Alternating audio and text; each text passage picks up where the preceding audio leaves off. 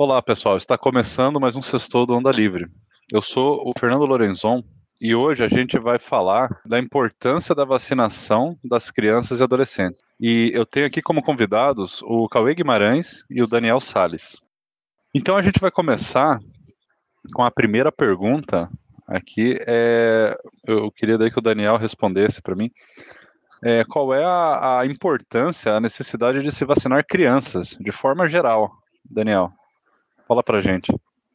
Oi, tudo bom, Fernando? Tudo bom, Cauê? E quem está nos ouvindo agora? Bom, a primeira, quando a gente tem essa pergunta sobre vacinação, muitas vezes a, os benefícios da vacinação não são tão claros, porque a, nós já nascemos já vacinados. Para a gente entender o quão importante é uma vacinação, a gente tem que voltar no tempo e tentar relembrar o que era o mundo e como era, especialmente as crianças, que a gente vai conversar um pouco mais agora, como eram as crianças na época que nós não tínhamos vacinação. É, vocês moram em Curitiba, eu não conheço Curitiba, não sei se é aí na cidade de vocês ou de quem os outros, tem um cemitério antigo. Eu moro em São Paulo, um cemitério mais famoso e antigo aqui em São Paulo é o cemitério da Consolação. Eu, eu, sou um cara que gosta muito de estudar história, e quem gosta de estudar história gosta de visitar túmulos. Tá? E o mais famoso aqui em São Paulo era a Consolação. A última vez que eu fui lá, uma coisa com muita atenção é a quantidade de crianças recém-nascidas e crianças abaixo de um, dois, três anos têm enterradas naquele, naquele, naquele cemitério.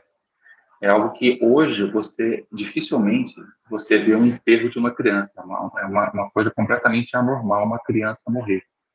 Mas há, há, cerca de 100, 150 anos, isso era mais que natural. Você tem uma ideia, né, o, Brasil nunca, nunca, é, nunca é bom, nunca, nunca, nunca, nunca é bom de dados. Naquela época, o país que há cerca de 100 anos que melhor é, tratava com essa questão epidemiológica de crianças era a Suécia. Era um país, desde sempre, né, um país muito desenvolvido. E para você ter uma ideia, a estatística da, da, da Suécia era o seguinte: cada casal tinha, em média, quatro filhos. Dos quatro filhos que eles tinham, 1,2 morriam nos primeiros anos de vida. E isso, eu tenho três filhos, significaria que, na média, um, um dos meus filhos deveria morrer. Isso, você, isso é uma coisa muito clara. É, quem gosta de estudar um pouco história, já ouviu falar da maldição dos Braganças, que todo filho homem que nascia na, na, dinastia de Bragança, lá de Portugal, ele morria, e de fato morreram, porque era algo muito comum. E a mortalidade infantil. E, e, e para mudar essa estatística, nós mudamos drasticamente, a mortalidade infantil hoje é extremamente baixa, mesmo em países em desenvolvimento, como o Brasil, é, é, é muito baixo quando comparado com, com o que nós tínhamos há 100 anos, mas se a gente compara esses, essa, essa mudança, ela se deveu basicamente a, a. Existe uma série de fatores, mas três que mais marcaram atenção. O primeiro e o mais importante de todos é a, a, a compreensão e a mudança no saneamento básico. O saneamento básico trouxe uma melhora de saúde, a, por diversas razões, não é preciso aqui a gente falar, é muito claro isso. O segundo lugar que mais impactou na, na mortalidade, especificamente na mortalidade infantil, que é o nosso tema hoje, foi a vacinação.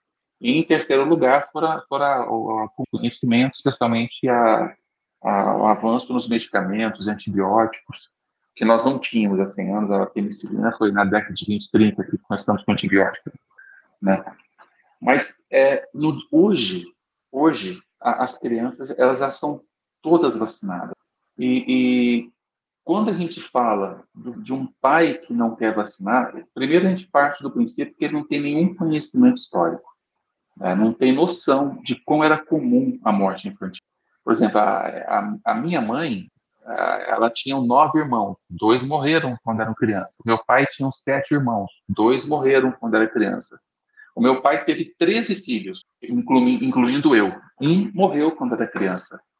Então, a mortalidade infantil, ela, ela sempre foi muito comum, mas hoje, basicamente, ela, ela se tornou é, um, um, evento muito raro, comparado à quantidade de crianças que nascem. E essa mudança, especialmente na vida das crianças, que, que proporcionou esse disparo, essa disparada na, na população mundial e desenvolvimento também. Você tem mais mão de obra, você tem bom, são pessoas que precisam mais trabalhar. Então, é, a, o saneamento básico, a vacinação e o conhecimento, ela, elas são totalmente necessárias e mudou completamente o rumo da história. A coisa de 100 anos tinha um bilhão de pessoas, agora tem, não tem um bilhão, eu cerca de um bilhão de pessoas, né? Hoje são cerca de 7 bilhões, 8 bilhões de pessoas. Então, esse crescimento inteiro deve-se a melhorias de saúde, incluindo a vacinação. Então, por que, que você deve vacinar seu filho? Primeiro, porque você ama seu filho. Tá? Se você ama seu filho, você não quer que ele morra. Em segundo lugar, você tem que amar a sociedade que você. Porque se você vacina a si mesmo e vacina as suas crianças, você protege toda a sociedade que está ao seu redor de pegar aquela doença. E se você estiver em contato com alguém doente, você interrompe aquele ciclo de transição. E toda uma sociedade se beneficia. Tá? É, de uma maneira geral, é, é, é, absolutamente absurdo. É absurdo quando alguém discute que não tem interesse em se vacinar. Então, é por esse motivo que todas as crianças têm que ser vacinadas, porque nós temos um, uma prova no tempo que mostrou quão eficaz essas vacinas são. Só queria fazer um complemento da, da explicação do Daniel. Hoje, você é obrigado, quando você vai é, matricular o seu filho numa escola, a apresentar todo ano a carteirinha de vacinação da criança. Eu não sei o que aconteceria se você não, não, não apresentasse. Eu acho que a escola pode negar o direito da criança a estudar naquela, naquela instituição. Eu tenho dois filhos pequenos e todo ano eu tenho que levar a carteira de vacinação e provar que as vacinas estão foram dadas no tempo correto. Então, é, eu acho que isso é uma vitória da ciência. A gente conseguiu é, acabar com doenças extremamente contagiosas por meio da vacinação como sarampo, por exemplo, que é extremamente contagioso. É, outra, outra doença é a poliomielite. É, minha mãe tem algum, tem dois amigos que foram vítimas de polio até hoje, andam com dificuldade, muleta, já tem 60, 70 anos, e hoje em dia você não vê mais é, pessoas ou crianças vítimas de poliomielite. Por quê? Porque a, a vacina conseguiu é, acabar com essa, com essa doença, praticamente extinguir essa doença. Se eu não me engano, e se não me falha a memória, ainda existem alguns pequenos África, e até o Bill Gates tem uma, uma meta de erradicar essa doença do mundo. Ele, ele criou um programa de vacinação é, infantil na África para tentar é, dizimar de vez com essa doença. Então, a, a, as vacinas, eu entendo eu, e principalmente em crianças, elas são é, elas reduzem a mortalidade infantil é, e, e, ao mesmo tempo, elas acabam, ajudam a exterminar várias doenças que assolaram a, a nossa sociedade em tempos passados. E, Cauê, só lembrando, uma, a, a, doença mais famosa que foi erradicada e que matou horrores foi a varíola. Ela foi erradicada na, na década de 70, na na década de 80, foi uma doença que a população conviveu por milhares de anos e só depois da introdução da vacina que nós conseguimos erradicar essa doença e as pessoas pararam, as crianças, né, e os adultos pararam de morrer. Mas outra que você falou também é o sarampo. O sarampo, ela foi erradicada no Brasil através de vacinação. E, e sarampo é, é uma, uma doença que, que mata muito, sabe? É, ela é, é altamente transmissível, né? quando você tem, é mais transmissível que a Covid, a sarampo, é, ela tem uma, um, um, R de 9, então é uma doença altamente transmissível, e somente com a vacinação você pode evitar com que as crianças...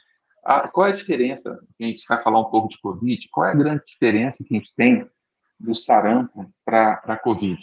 O sarampo, quando você ou é vacinado, ou você teve a doença, o sarampo, você desenvolve uma imunidade que ou dura para a vida toda, ou ela vai durar durante 30, 40 anos. Porque o vírus do sarampo é assim. Ele tem muito pouca mutação, ele não, não tem uma capacidade grande de mutação, e o corpo desenvolve aquela, aquela imunidade já. E é uma imunidade extremamente duradoura. O que acontece com, a, com esses vírus, é, o influenza, o coronavírus, adenovírus, que é um vírus da gripe, vírus do resfriado, é que eles têm muitas mutações. Tá? E é por isso que essas vacinas elas são dadas com maior frequência.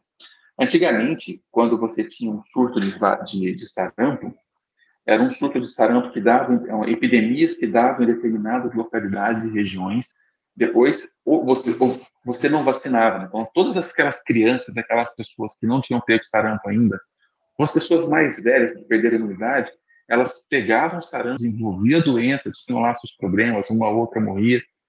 E depois, você, aquela, aquela comunidade inteira, aquela região, ela ganhava imunidade. E essa imunidade, ela só era quebrada e outro surto voltava depois de cerca de 4, 5 anos, ou 5 anos, quando novas crianças nasciam, e essas crianças que nasciam até 4, 5 anos não, não, não desenvolveram a doença. Aí você tinha novo, novo surto naquela região. Isso só foi interrompido com a vacinação. E é por isso que nós conseguimos erradicar por um tempo. A partir de 2014, 2015, nós tivemos uma baixa importante na vacinação, porque começou a chegar no país, né, foram duas coisas. Primeiro, a história que nós não tínhamos mais sarampo. Então, se nós não tínhamos mais sarampo, não era preciso vacinar mais as nossas crianças por sarampo. É um desconhecimento pelo que eu acabei de dizer. E segundo, que chegou um movimento anti-vacina aqui no Brasil. Então, a nossa vacinação, que gerava em média de 95%, ela não conseguiu bater 80%. E em 2019, o Brasil que tinha erradicado o sarampo, voltou a ter casos e mortes por sarampo, especialmente na região, começando especialmente pela região norte, mas descendo também em outras regiões. É, é você ver assim, no, no, mundo hoje que nós temos vacina, não vacinar os seus filhos, é, especialmente seus filhos, especialmente aquele que não teve o, o sarampo, nós estamos falando mais especificamente, é colocar o seu filho em risco e colocar outras pessoas também em risco. É, é um pouco mais sobre um tema mais sobre a vacinação que eu acabei de dizer. Beleza. Eu, Daniel, até queria hum. comentar é, algumas coisas aqui. Eu queria até saber a opinião também do Cauê. Se vocês não percebem uma, uma percepção sem, base, sem se basear em estatística, baseado ali na, no acompanhamento que vocês fazem nas redes sociais, ou talvez, ou talvez até na, no dia a dia, na vida de vocês, se não, o, os homens têm mais desconfiança de vacinar as crianças do que as mulheres. Porque a impressão que eu tenho, navegando pelo Twitter, é que tem mais homens lutando contra a vacinação de crianças do que, do que as mães, do que as mulheres têm. E eu chuto que isso acontece porque as mulheres, as mães, né, são elas geralmente as responsáveis de levar os filhos para vacinar, de fazer a matrícula na escolinha, elas sabem de todo esse mecanismo de vacinação, elas sabem que os filhos delas já foram vacinados, sei lá, umas 20 vezes, não sei quantas vezes uma criança de até 5 ou 10 anos já quantas vacinas ela tomou, mas eu, eu chuto que chega perto de umas 20 vacinas, né, é, Daniel? Perto dos 10 anos, mais ou menos. Ah, é muito mais do que isso. É, é até mais, né? Então, então é assim, a mãe já está acostumada. O pai nem sabe quantas vacinas, sabe? Ele não está nem aí. Tem muitos pais que não acompanham isso. Eu acompanho bastante, mas admito que foi, a, por exemplo, a minha mulher que acompanhou mais a vacinação do, do filho. Então, assim, é, a impressão que dá é que os homens, como eles não sabem, dessa todo esse histórico de vacinação, eles ficam mais desconfiados da vacina, porque eles não estão acostumados com essa realidade. Que a escolinha tem muita gente que não sabe, que a escolinha exige o, o comprovantezinho de vacinação. Eu vejo muita gente que é completamente ignorante sobre isso, cara. Vocês percebem eu, que existe esse viés? Eu vou começar respondendo, então, Fernando. É, eu, te, eu, eu, eu, percebo esse viés, mas não, é, o motivo é um pouco diferente do citado por você. O que eu percebo é que os homens, de uma forma geral, são mais politizados do que as mulheres. Os homens se interessam muito mais por política, por redes sociais. E principalmente os meus seguidores, a grande maioria das pessoas que eu sigo e que me seguem são homens, tá? E eu percebo que, o, que, que esses homens, de uma forma geral, por serem mais politizados, alguns deles acabam indo para o lado do mal da vão lá escutar o Olavo de Carvalho, vão, vão escutar é, Alan de Carlos Santos, Bernardo Kister, Custer, sei lá o nome daquela coisa. E esse pessoal é, trouxe o movimento anti-vacinas para o Brasil, ou se não trouxe, amplificou o movimento anti-vacinas no Brasil e defende é, com unhas e unhas e dentes a, a, não vacinação de crianças ou mesmo até de pessoas é, adultas. E eu percebo que, que esse pessoal fica espalhando fake news, e na maioria são homens, e os homens que entram em contato com esse bando de gente ignorante. E por outro lado, o que eu percebo das mulheres, até vi uma colega da minha esposa esses dias aqui em casa, outro dia uma, uma amiga minha do, trabalhei com ela 10 anos atrás, me mandou uma mensagem no WhatsApp perguntando se eu iria vacinar meus filhos. É, todas essas, essas, essas, mulheres, elas não, não, acompanham política. Elas não estão nem aí para política. Mas aí, é, no grupo da família, no grupo não sei do que, alguém fala que a vacina é, que as vacinas da Pfizer estão matando crianças. E, e é essa notícia que chega para essas mulheres. E até foi esse o motivo que eu sugeri esse tema hoje para a gente esclarecer. Eu, eu fiz uma postagem no Twitter explicando a taxa de mortalidade da, da, da vacina da Pfizer em crianças é, nos Estados Unidos, e eu pretendo replicar essa postagem agora e eu vou inclusive, amplificar essa postagem no meu Instagram e no meu Facebook. Só fazendo um parênteses, o Instagram e o Facebook eu tenho pouco seguidor, e lá eu uso mais para pessoas que eu conheço pessoalmente e tal. E o Twitter aí tem 99% das pessoas eu não conheço. Então, eu, eu tô percebendo, eu tive que explicar para essa minha colega da, que trabalhou comigo há 10 anos, todo, todo esse estudo que eu fiz ali da taxa de mortalidade, aí, aí ela entendeu, ah, então eu vou vacinar, vou vacinar. A colega da, da, minha esposa que veio aqui em casa, a mesma coisa, ah, eu não sei se eu vou vacinar, vocês vão vacinar? Sim, claro que vamos vacinar. E eu tive que explicar, gastar 20 minutos explicando para ela é, que, é, que é mentira, que é fake news. Então eu percebo que as mulheres elas não, elas são ingênuas, elas não sabem se funciona, se não funciona, e aí aparece algum maluco no grupo da família colocando que as vacinas estão matando crianças. Essa é a minha percepção sobre o assunto.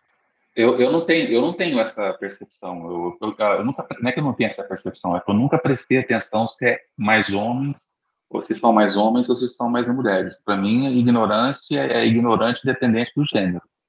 Não, beleza. É, eu notei mais no Twitter, mas eu acho que essa explicação do Cauê ela faz muito sentido, sim. É, eu também faz o, sentido. Mais politizados. É, mas eu noto que existe uma ignorância também é, em cima da, do histórico de vacinação dos próprios filhos. Sem falar que tem muita gente que também não tem filho, né? Não vou vacinar as crianças. Aí você vai ver o cara nem casado, é, não tem filho. Quer dizer, o cara nem sabe. Acabou de ser tá criança, tá né? Acabou de sair da, infância. Da, da infância. É. E, então, assim, é, é um assunto é, complicado, né? É, então, eu vou partir para a, a, próxima, no nosso próximo tópico, que é, é, então qual a importância da vacinação das crianças contra a Covid, especialmente aí?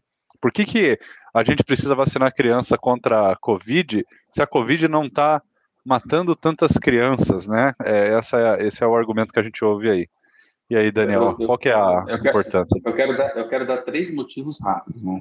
Primeiro, partindo da premissa que as crianças são tão propensas a serem infectadas com Covid quanto os adultos. Tá? Não tem diferença, tá? No começo, a gente falava que criança se infectava menos, é mentira. Criança se infecta tanto quanto um adulto. E elas podem, em primeiro lugar, ficar muito doentes com Covid. Segundo lugar, ter complicações de saúde de curto e longo prazo por causa da Covid-19. E terceiro, terceira causa, espalhar a Covid para as outras pessoas, incluir, inclusive na, em casa e, nas, e na escola, onde elas frequentam. Então, você deve vacinar por esses três motivos. Assim, você tem todos os motivos possíveis. Eu fico pensando qual é o motivo para você não vacinar, é o motivo para você não vacinar sua criança. Se você eliminar todas as fake news, que nós vamos tratar aqui quais são as fake news, né? faz parte da, da, possivelmente do nosso do nosso podcast. Se você eliminar fake news, não resta nenhum motivo coerente para você não vacinar suas crianças. A não ser que você não queira pagar a escola, não queira ter problema com filho adolescente, queira se ver livre dos seus filhos. Aí você não se vacina, não vacina seus filhos. Mas se você amar minimamente, não tem motivo nenhum, nenhum para não vacinar. Então, só lembrando, a criança se contamina tanto quanto um adulto, elas podem ficar doentes com a Covid, podem ter complicações em curto prazo e em longo prazo com a Covid longa e espalham esse vírus para outras pessoas em casa e nas escolas. É, é, inclusive, isso é uma outra coisa interessante, né? Quando a gente vê o pessoal argumentando que, ah, mas nem morre tanta criança assim, é, bom, já começa essa coisa meio macabro, né? Nem morre tanto, quer dizer que se morrer um pouquinho, tá bom. É muito, é muito esquisito uma pessoa, sei lá, que, que até assim, pessoas que dizem ser contra aborto porque querem defender toda a vida e tal, de repente, não, mas não importa se morrer pouquinhas, né, criança. E, e tem, é... não, é, não é estranho, Daniel? E tem uma é, outra é coisa... Não, e tem uma outra coisa, Daniel. As pessoas só estão focando nas mortes. Tipo assim, não, morreu ou não morreu, mas não para para pensar nisso que você falou. Complicação, pô, vai ter talvez um comprometimento de algum, sabe, do pulmão, né, de algum órgão, algum problema mais grave, vai passar para outras pessoas que daí sim pode ter comorbidades. Então, então é, o pessoal esquece que Covid não é ou morre ou não morre. Não, morrer é a última coisa, mas tem complicação, tem perda de olfato, tem comprometimento permanente do pulmão, tem problema cardíaco, tem o fato de você ter que ir para um hospital e se expor a outras, às vezes, doenças, outras pessoas que estão com Covid, e às vezes a pessoa que é a cuidadora ali da criança, né, o pai, a mãe, vai se expor. Vai ter, é, é tanta coisa, as pessoas estão esquecendo de, de tudo isso, as pessoas estão focando muito, morreu ou não morreu, né? E tem toda um, uma trajetória aí do vírus que é muito mais grave do que simplesmente morrer ou não morrer. É, que, que gera, né? Vai gerar mais mortes no final por causa disso. Eu nunca vi um pai que tem um filho com impedimento de tomar vacina, ou porque está tratando um câncer, ou porque tem uma, uma doença que compromete o sistema imune, ou, ou porque está precisando tomar um medicamento, mesmo um transplante de órgão, por exemplo, está precisando tomar um medicamento que rebaixa a sua imunidade, ou um problema renal, porque tem que tomar medicamento também rebaixa a sua imunidade. Eu nunca vi um pai desse que não defende uma vacinação completa. Não desse filho, mas de todas as crianças. Porque essa criança só estaria protegida mesmo se as, todas as crianças, todas as pessoas ao seu redor também estiverem protegidas, já que ela não tem essa opção. É, você começou falando da quantidade de mortes de crianças, que talvez não justificasse. Cauê, foi, foi o Bolsonaro que falou sobre a quantidade de mortes, não é? Eu não sei se... Eu não sei se foi o Bolsonaro ou se foi a, a, turma dele, mas o pessoal comentou que duas crianças morreram é, em virtude da vacina da Pfizer, que é mentira, é, porque foram estudar e viram que essas crianças já tinham outras comorbidades e ainda estão estudando para confirmar se é ou não da, da, vacina, da vacina da Pfizer, mas já deixaram claro que a, que a possibilidade de ser da vacina da Pfizer é muito baixa, porque essas crianças já vinham de outras, já tinham outras comorbidades. É, teve, teve a polêmica, né? não, mas teve a polêmica é, quando ele foi informado que 1.500 crianças morreram de Covid, ele falou, ah, é um número insignificante. É, for, foram 500 crianças, não chegaram de 5 a 11, né? Foram 500 crianças. 500? É, que eu vi aqui a notícia de é. 1.500, é, mas... Eu acho, que, eu acho que... Bom, é 500, 1.500 crianças, né? Uhum. Eu queria lançar, eu queria mostrar, falar um dado para vocês sobre essas 500 crianças, se elas justificam uma vacinação ou não. Bom, é, no Brasil, a gente não tem poucos dados, então eu vou pegar, eu vou pegar dados dos Estados Unidos, mas são dados que valem para cá, tá? Quando você, por exemplo, você quis pegar a, uma você quer, quer pegar uma vacina e, e quer submeter essa vacina ao, ao, órgão controlador, você faz todas aquelas pesquisas de in vitro, de primeira fase, segunda fase, terceira fase, depois você compara, comprova segurança, a eficácia da vacina. Já, já, todo mundo já acompanhou o que aconteceu aí com essa produção da vacina. Você entrega todos os trabalhos para o órgão regulador. O que, que o órgão regulador faz? Nos Estados Unidos tem um outro órgão chamado CDC, que é o Centro de Controle e Prevenção de Doenças. Então, esse Centro de Controle de, de Prevenção de Doenças pegam, pegam todas essas pesquisas dessa vacina, elas analisam todos os dados para saber se a pesquisa é válida, se ela não tem falha, se, se é realmente eficaz, se é realmente segura, se não tem toxigênese, se não é tóxica para quem for tomar aquela vacina. Uma vez passado nesse teste, ele vai se perguntar se, porventura, aquela vacina justifica para a quantidade de, de, de danos que aquela doença causa. Por exemplo, a hepatite B, no ano em que ela, a vacina da hepatite B foi autorizada, foi do década de 90, nos Estados Unidos morreram três pessoas no ano. A meningite, todas as crianças já tomaram, inclusive os negacionistas. Todo mundo tem medo de meningite. Oito crianças morreram no ano nos Estados Unidos para que a CDC autorizasse a vacina para meningite. Catapora, é aquela que quem é da década de 70 teve, eu tive catapora. 16 crianças nos Estados Unidos morreram por catapora. Rubéola, 17 crianças. E a doença que mais matou antes de você liberar uma vacina para criança foi o rotavírus, aquela que causa diarreia. Foram 20 crianças que morreram. Quando no, no, no, intervalo de um ano. Nos Estados Unidos, que matou muito menos crianças aqui no Brasil, que morreram muito menos crianças no Brasil, no intervalo de um ano, tinham morrido 66 crianças. Quer dizer, você pega o segundo colocado, a, a, Covid matou mais do que três vezes mais do que, do que. Então, falar que não justifica não é só uma, uma, uma, uma fala grotesca de alguém que não tem empatia com morte de centenas e centenas de crianças. é uma profunda ignorância, que não sabe nada sobre o assunto no qual ele resolveu falar. O CDC autorizou vacina por três mortes e achou que isso valia a pena. Só para você ter uma ideia da proporção da besteira que o nosso presidente e o nosso ministro da Saúde, aqueles pastores picaretas como Malafaia, falaram. Essa, esses influencers aí começam a falar. É, você tamanho da atrocidade da, da, dessas falas grotescas que eles, que eles são, foram responsáveis por dizer. Eu escuto muito o presidente e esses ministros e apoiadores falando que é, não existe criança morta por Covid, que eles nunca viram uma criança morta por Covid. Claro que não viram, é óbvio que não viu. A taxa de mortalidade de, de criança é de 3,2 a cada 100 mil. Ou seja, para cada 100 mil crianças irão morrer 3 por Covid. Mas vai morrer criança e vai morrer muita criança. Só que ninguém vê porque a, é, a taxa de mortalidade é baixa dentro desse grupo. E tem um outro detalhe que é, as crianças, pelo menos uma percepção que eu tenho, durante a pandemia, elas foram. É, as escolas ficaram fechadas até praticamente o final do ano, poucas escolas abriram, e quando abriram, já abriram mais para o final de setembro, outubro, novembro. Então, de certa forma, as crianças foram menos expostas ao vírus.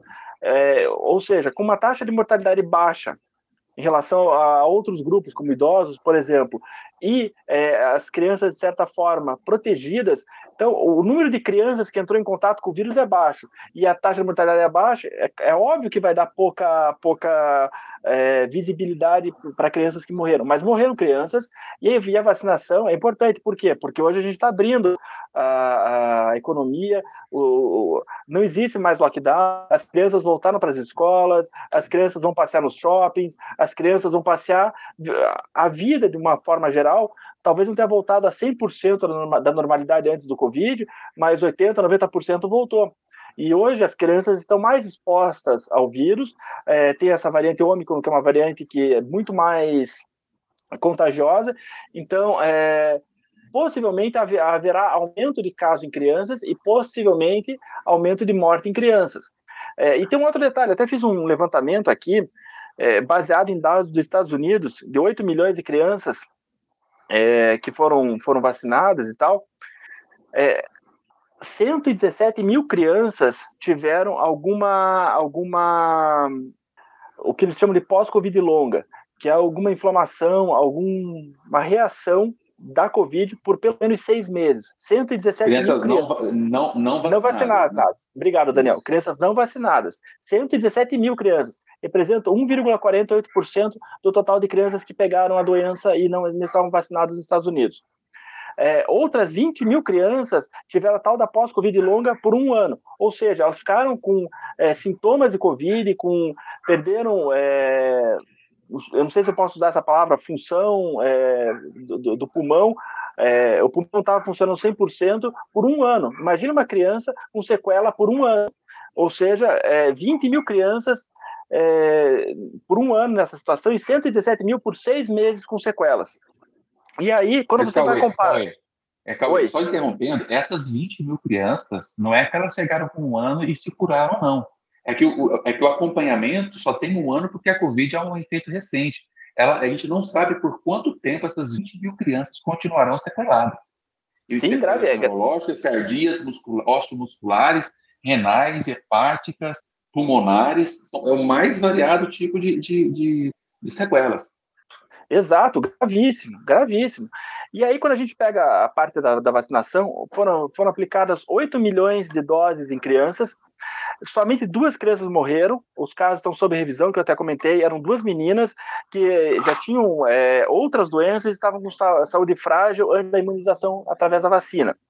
E aí, o pessoal é, vai para um segundo item, que é a, a, tal da miocardite, que 11 crianças pegaram miocardite, ou seja, foram 11 crianças em 8 milhões que, que tiveram a tal da miocardite e outras 89 crianças tiveram alguma doença considerada de certa forma grave. E o que é a miocardite? É uma inflamação do coração, correto, Daniel? Sim, sim, do músculo cardíaco.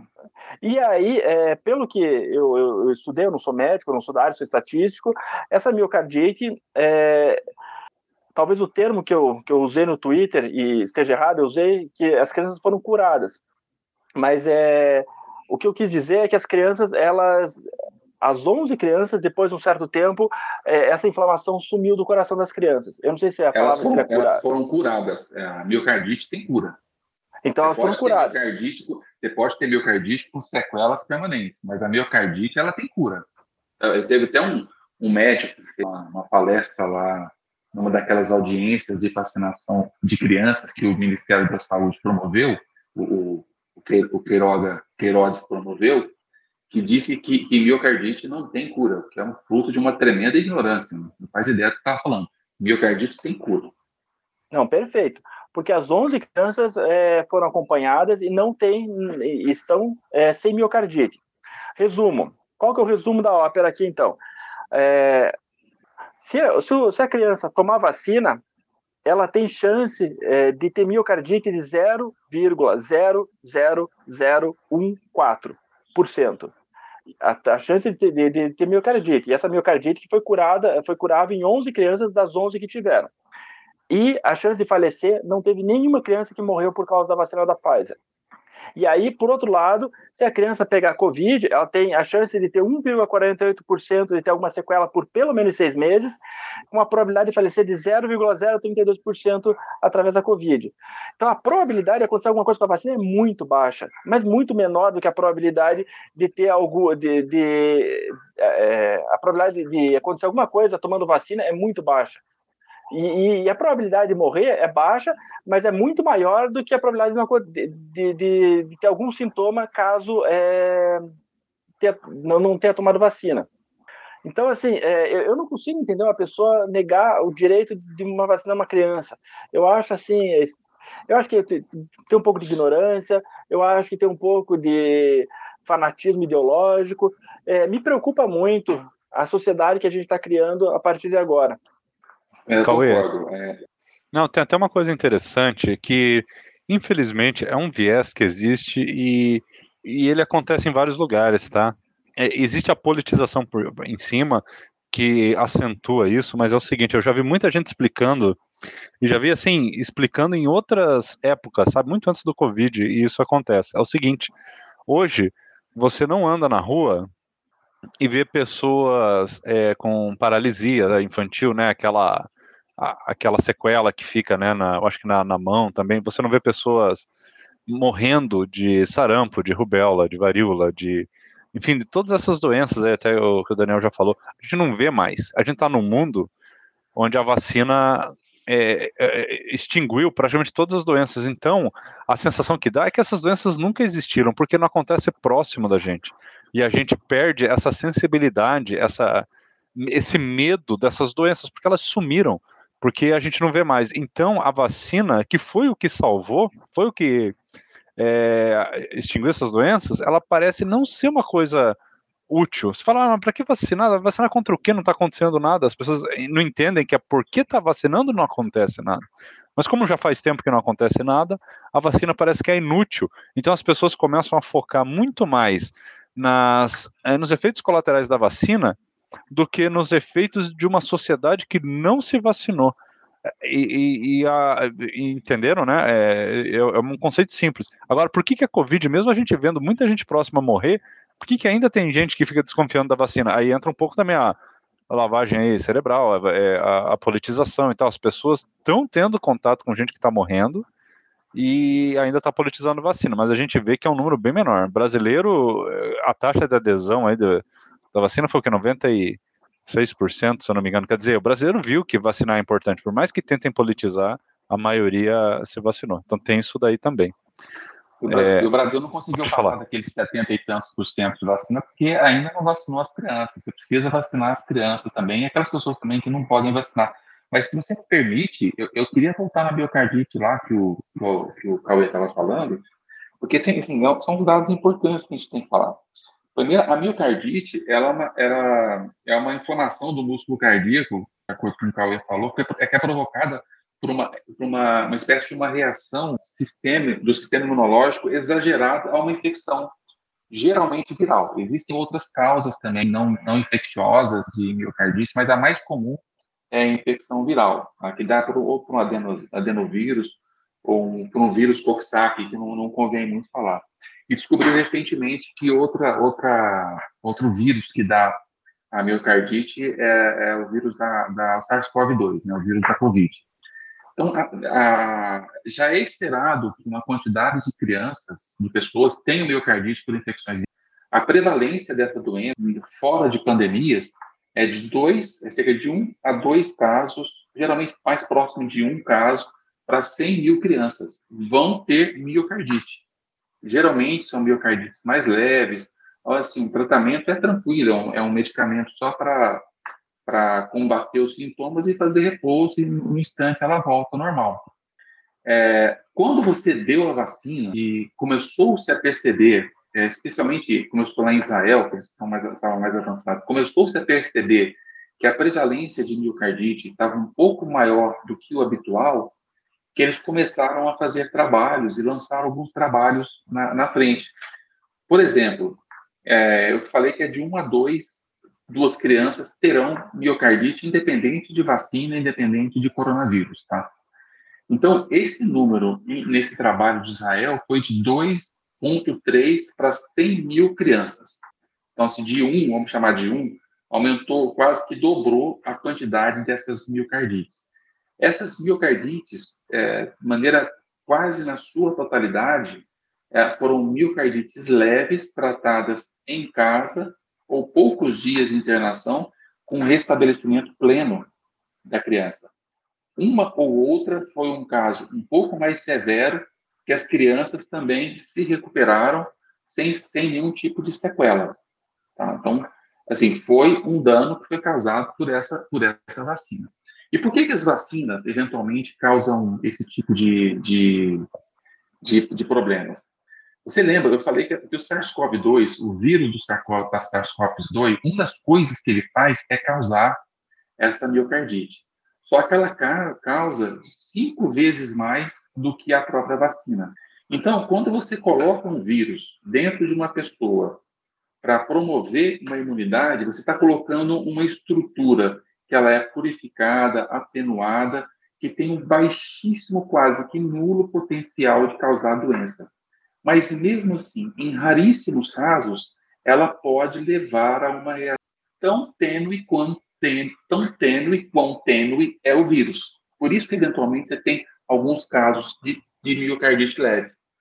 Quando você não dá, você não inocula esse vírus, esse fragmento de vírus dentro de uma criança, ela pode desenvolver de quatro a cinco vezes mais frequentemente uma miocardite, só que não de um vírus tênue um vírus puro, que pode levar uma, uma intensidade da doença muito mais severa do que a miocardite causada por uma vacina.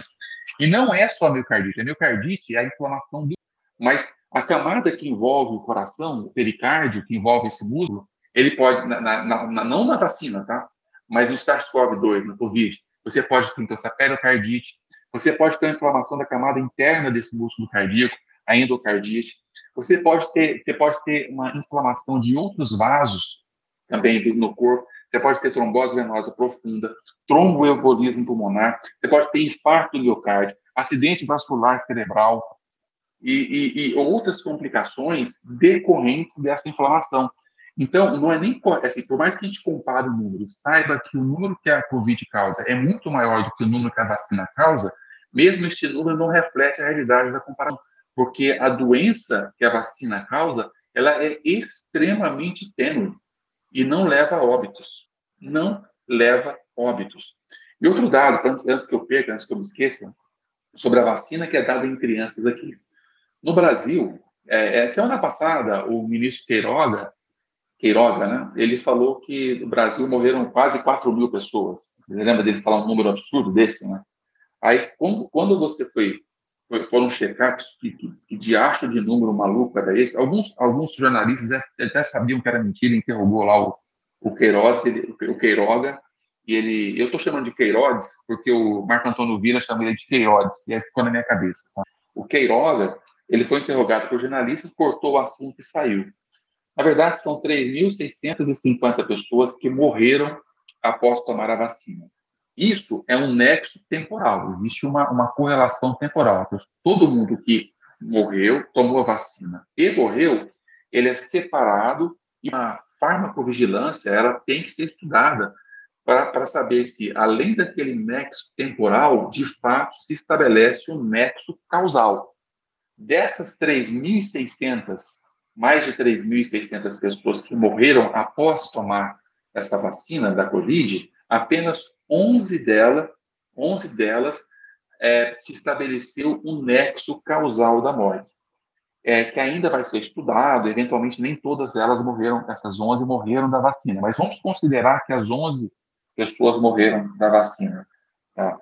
Dessa, dessas 11 pessoas no Brasil, dentre as mais de 350 milhões de doses que foram dadas, dessas 11 pessoas que morreram, oito tomaram vacina, vacinas da AstraZeneca e três tomaram vacina da Janssen. Zero da Coronavac, zero da Pfizer. Então, no Brasil, e as crianças estão tomando Pfizer e agora começaram a tomar Coronavac. Não existe nenhum caso de, de, de óbito com efeito causal comprovado que tenha advindo da vacina. E esse é um dado que ele tem que ser colocado porque é, é, é muito importante e tranquilizador para um pai saber que é uma vacina for aplicada, foi aplicada mais de 350 milhões de vezes e só causaram 11 óbitos. Você quer um outro número importante? Eu vou até fazer um cálculo aqui. A vacina da febre amarela, a cada 400 mil doses aplicadas, uma pessoa morre. O, o, o Cauê, que é estatístico, ele vai poder, ele vai poder, ele vai poder falar, vai falar isso melhor, né? Se você tem 350 milhões de pessoas, se essas vacinas fossem da, da, da febre amarela, eu esperaria que 875 pessoas morressem. No entanto, morreram só 11. E você não vê um movimento contra a vacina da febre amarela. Para você ver o grau de segurança da, pela qual nós estamos falando. 11 crianças, ou 11 pessoas, criança não morreu nenhuma, tá? Também mal tomaram vacina. Mas 11 pessoas que tomaram vacina, da que tomaram a vacina, é um número que para a gente tem valor. Mas quando você coloca numa balança e a quantidade de mortes que essa vacina ela proporcionou, salvou, deixou pessoas que não morreram, o risco-benefício tende fortemente para o benefício. Por isso que a gente recomenda muito fortemente que, a, que, a, que as pessoas tomem essa vacina. Em relação à miocardite, nos casos de miocardite nos Estados Unidos que o, que o Cauê citou, todos foram acima de 12 anos, nenhum caso abaixo de, de 5 a 11 anos. Então, se você tem crianças de 5 a 11 anos, você pode vacinar tranquilo. E se for menina, aí você vacina, porque a, a, esses casos de miocardite, quase toda a sua preponderância era, era do sexo masculino. Se for menina ainda, a chance é basicamente nula.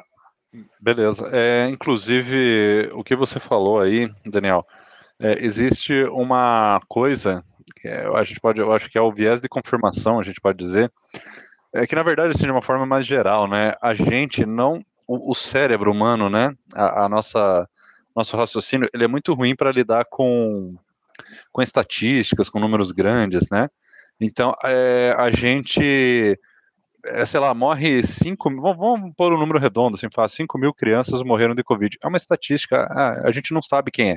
Morre uma de vacina, você sabe o nome, você sabe o nome da mãe, você sabe onde a criança mora, você sabe o que, que ela queria ser quando crescer, a imprensa vai em cima, aí fica parecendo uma coisa gravíssima. E os 5 mil, que vamos combinar, 5 mil são o quê? É, quantos acidentes de avião que a gente sempre compara que é uma tragédia absurda, que a gente fica lembrando por décadas, né? Morre 200 pessoas numa tragédia de avião, 5 mil aí, ó, são 5 vezes 5, 25 tragédias. Então, assim, a gente esquece é, dessas aí e a, a, aquela uma, às vezes, que vai acontecer alguma coisa, depois gente, até teve esse caso da criança que disseram que morreu depois da vacina. Não foi, né? É, olha, a gente sabe até o, a cidade, né? E, e acabou que não era, né, Daniel? Então, assim, é, a gente tem esse viés de confirmação, a gente foca muito no, nos números pequenos, né? E a gente esquece dos grandes, mas são os grandes que são os perigosos, né? Mas a gente não tem essa capacidade, é, não é intuitivo, vamos dizer, a gente lidar com isso. Até o, tem aquela frase, eu não sei se ela é, é atribuída ao Stalin, não sei se ela é apócrifa ou não, né? Aquela que, como é que é? Uma morte, uma tragédia, uma, um genocídio, não é uma estatística, né? Não lembro exatamente a frase, mas é mais ou menos isso. Vira uma estatística, esses números grandes, as pessoas se esquecem.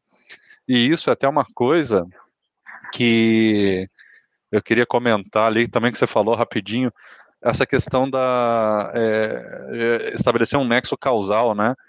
É, a pessoa morreu depois de tomar a vacina, então logo já foi por causa da vacina. É, mas ela também bebeu água, ela comeu pão, ela fez muitas coisas. E, e as pessoas, se for para fazer essa conexão, pô, ela pode ter morrido de é, um coisas famoso, mais, é, mais óbvias. Fernando, tem um caso famoso no Nordeste, só para falar dessa questão do viés de confirmação. O viés de confirmação, pessoal, é quando você tem, encontra um caso, você conhece o nome, mesmo que seja um evento raro, e para você aquilo ganha uma importância muito maior do que estatisticamente ela tem. É como se uma pessoa que morreu ao tomar, chupar pirulito, prova que pirulito mata. Esse é o viés de confirmação. Mas tem um caso famoso um senhor, bem no começo da vacinação, no começo do ano passado, quando começaram a vacinar os idosos, um senhor de quase 90 anos lá no Nordeste saiu para se vacinar e não voltou. Depois ele foi encontrado morto. Então deu um bafafá tremendo, porque o senhor, a família ficou revoltadíssima, né? Porque o, o senhor lá saiu para vacinar, tomou a vacina e morreu. Só depois que foram atrás da, da, do posto de saúde, pesquisaram no braço deles, o, o senhor morreu no caminho da vacinação. Ele, quer dizer, se ele tivesse tomado a vacina e morrido logo em seguida da vacinação, também não seria por conta da vacina, ele estava no dia dele, ele ia morrer a qualquer momento. Só que, assim, não existe questão de morrer, deu sorte de ter morrido, uma frase feliz, né? Mas como ele morreu antes, a gente sabe que não foi da vacina. Mas se ele é. morresse logo depois, não seria da vacina, levaria um tempo para se provar que não era da vacina, mas todo mundo contaria até hoje que a vacina matou aquele senhor. É. Mesmo ah, no... aqui, é a Bia Kisses, a Carla Zambelli, a, essa galera ali ia estar tá até hoje. Ia tá, né? Até hoje falando é, desse caso que não aconteceu. É, e essa gente não saber o nome. E essa, é... gente, e essa, gente, falou muito, até ficar provado que o senhor não tinha tomado a vacina. Foi no é. caminho do posto de saúde que ele caiu, caiu duro lá e foi levado para o hospital lá. É, até tinha uma mãe que foi banida do Twitter porque ela fica postando é, que o filho dela morreu por causa da vacina. O filho dela tinha 28 anos, se eu não me engano, e o filho dela, acho que é de Bragança Paulista, se não me falha a memória. E o filho dela tomou a vacina, eu não me lembro qual vacina, é, em dezembro. E aí começou a ter algumas reações e tal, levaram para o hospital, não, não falaram nada, voltou para casa. E aí, resumo da ópera. Faleceu agora em janeiro. Acho que foi no início de janeiro que ele faleceu, ou no, no finalzinho de dezembro. E aí está é, tá associando as vaci a vacina. E, e, realmente pode acontecer de, de, dessa pessoa ter falecido em virtude da vacina, mas espalhou-se esse grupo bolsonarista, Carla Zambelli da vida, que as vacinas matam, é, é, é, é, o tal do viés de confirmação. E essa mãe, coitada, ela perdeu, ela tem todo o dia de estar tá revoltada, mas é, é complicado, é, porque a vacina ela salva muita vida. E, infelizmente, ela levou azar do filho dela morrer. E eu estou supondo que foi por causa da vacina, tá? Eu não estou julgando, porque eu não, não, não tenho conhecimento e nem informação suficiente para julgar se foi ou não por causa da vacina. E é o que tudo indica, realmente foi por causa da vacina. Mas é o que o Daniel comentou, é um caso em milhares, milhões. Infelizmente aconteceu com o filho dessa, dessa, dessa moça. E até, até o, o deputado estadual por São Paulo, o Remy ele fez uma postagem no Twitter que chamou muita atenção. A, a, a morte por vacina, considerando essas 11 pessoas que morreram em 350 milhões, representam 0,003 tá? por, por, por 100 mil ou por milhão, depois tem que fazer a conta. Eu sei que para a Novalgina é 0,024, para Tilenol é 0,100, então, assim, é, é, é, muitas vezes menor do que qualquer medicamento que você toma diariamente durante toda a sua vida. E você não fica preocupado. Na verdade, você não toma um comprimido. Eu já devo ter tomado uns 200 comprimidos de, de, dipirona na minha vida. Eventualmente, tenho dor de cabeça, devo ter tomado uns... Acabei de tomar um hoje na hora do almoço. E eu não fiquei preocupado se eu ia morrer de dipirona. A possibilidade de morrer pela, vacina é muitas vezes é, é, sete, é, é, oito vezes menor do que você tomar um comprimido de pirona. Você tem uma ideia. Não, e tem mais, né, Daniel? Imagina quantas pessoas não morreram tomando cloroquina, tomando ivermectina, azitromicina e, e misturando as três, né? E, e mais, Exatamente. sei lá, zinco. A gente não é. tem esse número direito, confunde porque a pessoa já tomou quando estava com Covid, aí morreu porque estava com Covid ou morreu porque tomou esses remédios, mas imagina, é, quantas pessoas morreram e, e, e a e gente... Tem, outra, é, e, tem, e tem outro dado que o pessoal não falou, a ivermectina, ela é teratogênica, tá? Grávida não pode tomar porque pode dar malformação é. no feto. Você não ouviu ninguém falar isso. E elas tomaram. Eu encontrei aqui a história da, a história da mãe do, do rapaz. É um advogado de Blumenau, morreu 12 dias depois de, de ter tomado a vacina é, contra a Covid-19 e é, ele tomou a, a, primeira dose da AstraZeneca. E aí, o que, que aconteceu com ele? Ele teve convulsão, ele teve um AVC, ele sofreu um AVC e a mãe afirma que o AVC veio em decorrência do uso da vacina da AstraZeneca. E é, ainda não tem, ainda não saiu o laudo, as informações são inconclusivas até, até o momento sobre se a vacina que gerou essa, essa, esse AVC na, no, no rapaz. Mas o que aconteceu com essa mãe? Ela virou líder é, do grupo bolsonarista. É, e ela começou a propagar informações contra as vacinas e por isso ela foi bloqueada do Twitter. Essa é a história. Diz que ele, logo depois da vacina, ele teve, forte, é, teve febre e fortes dores de cabeça. E, e, o, e, o, atestado de óbito aponta que o jovem sofreu uma trombose e um, e um AVC. É, e o menino morreu em agosto. Menino não, já é um adulto, 28 de agosto. É, é, é, a trombose da AstraZeneca, ela pode dar de 4 a 6 casos por milhão. É muito raro, né? É muito raro. Mas assim, pode dar. E a pessoa pode morrer. De repente até foi mesmo. É, não, não, não, dá, tem que esperar toda não saber é. se foi disso que morreu, não. Seria a décima segunda morte. Ainda assim, não altera do nada do que a gente está dizendo. Eu sei que para essa mãe foi 100% de perda. Né? Eu entendo a tristeza dela. Só que a reação dela está fazendo muito mal a outras crianças. E outras crianças podem morrer por conta dessa reação desmedida dela. No início, ela está errada, tem que ser bloqueada mesmo. Pois é. é eu queria é, comentar até uma mini polêmica aí que teve. Aí vocês, é, eu queria a opinião de vocês sobre a questão da necessidade do passaporte sanitário, que assim, é, a gente assistindo o Flow, a entrevista com o Moro, o Moro até comentou uma coisa interessante que eu já vi outras pessoas comentando e me fez pensar um pouco. O Brasil já tem uma alta taxa assim de adesão, né, das vacinas. As pessoas vão tomar, independente de ser forçado ou não. Né? O presidente apostou em menos de 50%, a taxa de adesão aí voluntária, assim foi de 96, como eu falei. Pelo menos saiu uma pesquisa com esse número. E daí veio essa questão: vale a pena forçar o passaporte sanitário e gerar um desgaste é, institucional, gerar uma, gerar uma certa, até uma desconfiança, né? Com relação à vacinação, porque você está forçando, parece uma coisa meio tirânica e tal, e eu sei que não é, mas eu estou falando como eles falam. Vale a pena forçar ou vale a pena não forçar, é, o, pelo menos o passaporte, né? Essa imposição e para tentar até acalmar os ânimos das pessoas. É, eu queria saber a opinião de vocês sobre isso. Não sobre é, a vacinação, eu... obrigar a vacinação. É, é, obrigar, é esse, a questão do passaporte sanitário aí que o pessoal estava querendo exigir. É, eu sou a favor do passaporte sanitário, tá, Fernando? É, e eu, mas eu acho que cada cidade deveria, é, não deveria ser algo em nível federal, deveria ser algo em nível local. Cada município tem a sua, a sua regra. O que está acontecendo? O município A aprova, o município B não aprova, o município C aprova. É, eu, eu, particularmente, eu acho que é importante ter o passaporte vacinal, porque é, eu, eu, tenho uma série, uma, uma, certa dúvida sobre esses 96%. Eu conheço muita gente próxima a mim que não quis tomar vacina. Muita gente. Eu, eu não sei se chega a ser a 96%. Talvez chegasse a 96% antes dessa onda de, de, de, informações falsas. Eu acho que hoje deve ficar em torno dos 80%, pela minha percepção. Eu não sei se na minha cidade acontece de uma forma, em outras cidades de outra forma, mas eu vejo, por exemplo, eu estava vendo uma reportagem esses dias no, de, um, de, uma, de um estado brasileiro, não sei se era o Acre, ou será Roraima, ou Rondônia, é, é no, na região norte do país, que a taxa de, vacinação está em 30%, 40%. É, então, assim, é, eu não sei de onde que são esses 96%. Eu pego aqui o nosso sul, eu e o Fernando estamos em Curitiba, eu vejo aqui Santa Catarina, Paraná, Rio Grande do Sul, tem muita gente, assim, tem muita gente.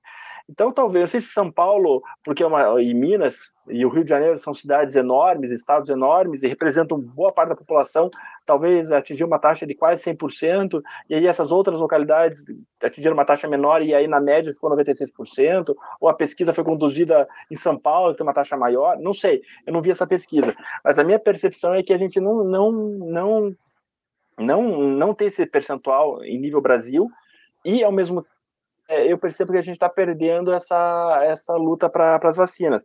Muita gente aplaudindo. colega meu, a esposa dele é médica, oncologista. Eles tiveram uma filha com. É, eram gêmeos, eram duas meninas gêmeas. Aí uma morreu no parto e a outra nasceu com várias sequelas, nasceu de sete meses. Ficaram três anos é, com babá, não podia mandar a menina para a escola por causa da imunidade dela.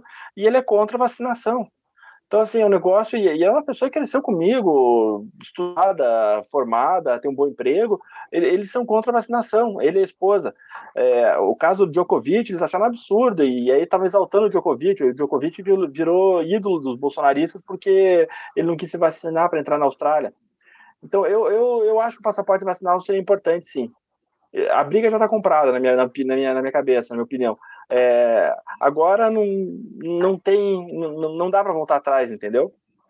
Olha, é, é, sobre, sobre a percepção das pessoas querendo vacinar ou não, é aquilo que a gente falou de viés de confirmação. Aquelas pessoas que estão próximas a nós não têm toda essa significância estatística para falar se é 90, se é 60, se é 80, quanto que é. Eu atendo pessoas, é, eu sou médico, e eu interrogo todas se estão vacinadas ou não. Todas estão vacinadas ou têm vergonha de dizer para mim que se vacinaram. Não se vacinaram.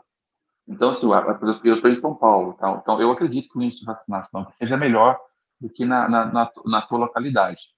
E sobre o passaporte vacinal, é, eu sou favorável ao passaporte vacinal, faz todo sentido. Quanto mais é, pessoas vacinadas tiverem, melhor vai ser para aquela sociedade, para aquele grupo de pessoas que convivem.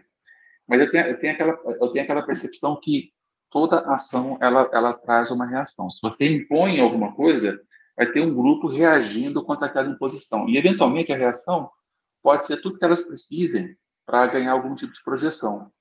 Então, eu sou favorável ao passaporte vacinal, mas é, desde que nós, enquanto nós não tenhamos perdido o controle da situação, exigir apenas para eventos que não são essenciais como eventos culturais, seja ele qual for. Parques, museus, estádios de futebol, ginásios, cinema, ou até mesmo em shopping em restaurantes, caso o dono prefira que, que, que assim o seja. Senão você vai estar levando uma reação e dando, dando em partes argumentos para aquelas pessoas que falam que a sua liberdade está ameaçada, que querem lhe impor algo. E se você realmente impõe, você tá, só está alimentando o outro lado. Então, por uma questão estratégica, eu, eu acho que tem que ser, lógico, particularizado de acordo com, com a região, com o município, mas se eu fosse prefeito da minha cidade, eu colocaria em obrigatoriedade em locais não essenciais. Por exemplo, eu fui na fui passear com meu filho na, no centro velho de São Paulo, então fui dar uma volta turística e histórica para ele para entrar em qualquer casa, qualquer museu lá, que aqui em São Paulo tem que ter o passaporte vacinal. E eu nem sabia. Começou esse ano. Não tinha essa obrigatoriedade. E agora tem. Para entrar em evento esportivo aqui tem que ter passaporte vacinal. Então, eu acho que é, você tem que dosar um pouco essa, essa questão para não levar uma reação exagerada e muito mais forte do que você tinha imaginado. No final, essa obrigatoriedade geral poderia até sair pela placa. Né? Mas falando do flow lá que você viu, Cauê, é, eu vou até usar uma frase que eles usaram sobre o MBL, né? Foi a primeira vez que eu assisti o Flow. Sobre aquele monarca, eu tenho uma série de ressalvas. e ele, é. geralmente, ele não costuma, ele não mandou bem, não, mandou mal demais. Cara, é. Mas não é o nosso caso, não é o nosso, nosso foco. Achei que as pesquisas, Fernando, só para comentar então, é, em dezembro de 2020, só 75% da população já tinha se vacinado, aliás, queria se vacinar, em dezembro de 2020. Aí, em julho, foi feita uma nova pesquisa, 94% ou já tinham se vacinado ou queriam se vacinar. E aí, em dezembro de 21, foi feita mais uma pesquisa, e aí chegou em 96% que já tinham se vacinado ou querem se vacinar. E, a, e as pesquisas foram feitas no, Brasil inteiro, é, com dois por, margem de 2% de, de erro, para mais ou para menos. Eu, eu acho que é mais de 90%, acho mesmo, as pessoas que querem se vacinar. Eu acho que a, a maioria dessas, dessas, desses antivacinas, esses bolsonaristas aí, que, que estão antivacina, está todo mundo vacinado. Você pode saber. Eu acho que, inclusive, o, o Bolsonaro, o filho do Bolsonaro, a, a nora do Bolsonaro se vacinaram nos Estados Unidos, a esposa dele se vacinou nos Estados Unidos, todo mundo se vacinou nessa história. Pode saber. É, inclusive, eles se vacinaram lá, é, porque na época eles não queriam se vacinar com a Coronavac, né? Porque era a vacina chinesa, né? Do Dória, daí eles se vacinaram com a Pfizer, que hoje é a vilã, né? A Pfizer. Pois é, que hoje se transformou na vilã. É, muito curioso. É, sendo que até a gente vendo as estatísticas, se fosse para eleger uma como vilã, a AstraZeneca é a que mais está tendo problemas, ainda assim, estatisticamente, é praticamente irrelevante, mas não, eles pegaram a Pfizer porque. Não mas sei. a AstraZeneca foi patrocinada pelo governo. A AstraZeneca foi a aposta do, do governo. A única aposta do governo foi a AstraZeneca. Ah, a então Pfizer, sim, a Pfizer não é aposta. A Pfizer eles correram atrás do prejuízo. Quando, quando o João Dória aqui em São Paulo lançou a, a possibilidade da vacina Coronavac, eles tiveram que correr atrás de uma. E apostaram na AstraZeneca. Por isso ninguém fala um fio da AstraZeneca. Que Faz sentido. Que, como a política que acaba, acaba tomando conta dessa discussão, né? E olha, a AstraZeneca é ótima, tá? Ela é ótima. Ela causa quase que dano. Oito mortes aquela quantidade de dezenas de milhões de doses que foram dadas da AstraZeneca é muito pouco. E se você for no posto de saúde tiver AstraZeneca e tomar, tome.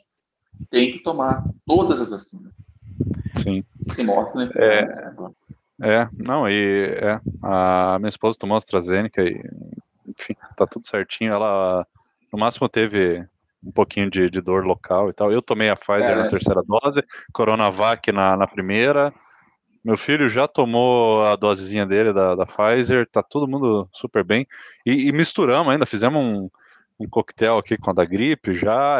meu filho tomou uma outra lá da, da agenda dele lá que tinha que tomar também, com as devidas, né? É, é, como é que fala? Os distanciamentos ali da, da, das datas e tal, mas foi tomado. A gente tá. tá todo mundo vacinado e bem. Tem que, a galera tem que parar de ter medo de vacina e ter medo de, de politicar, ter, ter medo de morrer da doença. Isso que é ruim. Mas o morto não reclama, né?